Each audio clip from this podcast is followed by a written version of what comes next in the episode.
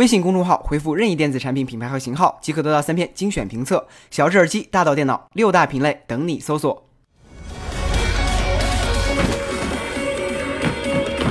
任天堂今天公布了一支超级马里奥 Run 的真人广告，不过我们已经不是第一次看到相关的宣传了。这款游戏将在下周正式上线苹果的 App Store，相信在手机游戏玩家当中，这个 IP 同样会很受欢迎，只是没有国内用户什么事儿。而在 VR 游戏方面，HTC 今天宣布成立自己的应用实验室 Vive Studios，同时他们还公布了一款射箭类游戏 Arcade Saga。该游戏有八十四个关卡，游戏性应该还算不错，但它的更多意义还是为了丰富内容资源这个短板。此外，HTC 近日还与 Google、三星、索尼等公司成立了全球 VR 协会，旨在最大化的释放 VR 潜力，开发和共享最佳实践成果。不过，微软、苹果和 Valve 均没有加入，叫做全球 VR 协会就有点标题党的意思了。而在 AR 领域，微软在今天召开的 WinHack 2016硬件大会上宣布，他们的增强现实眼镜 Hololens 将会在明年上半年面向中国市场发售，具体上市时间和售价暂时未知。与 PSVR 定位娱乐不同，Hololens 更强调在实用场景中发挥作用，比如课堂教学、汽车设计或者模拟演示。目前它已经在英国、法国、德国等六个国家地区开始发售，零售价为四千五百二十九英镑，被认为是目前市面上最贵的 AR 眼镜。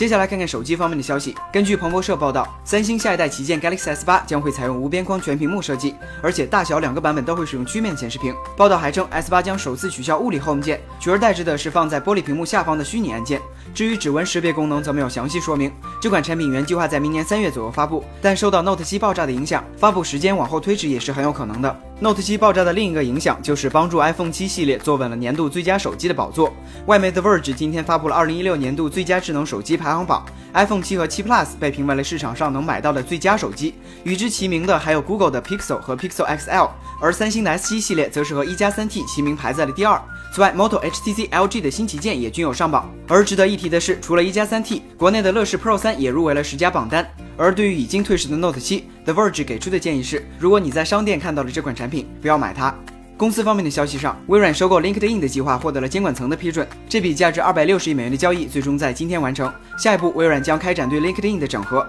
，Windows 操作中心也会加入 LinkedIn 通知。以前 LinkedIn 只能让邮箱崩溃，现在就要轮到操作系统了。而正在考虑被收购的雅虎公司今天上午公布了一款 Answer Now 应用，用户能够通过它来提交各种疑问，而知识储备充足或者经常谢邀的用户则可以进行高质量回答。百度知道表示一头的问号。最后来看看国内的消息，疯狂的杨林在微博上曝光了一张小米新机的谍照，从图片来看，屏幕的弧度比较类似 LG 的 G Flex。其实这样的斜拔子屏幕在 iPhone 上也曾经出现，只是不同的是，苹果是装进兜里变弯的。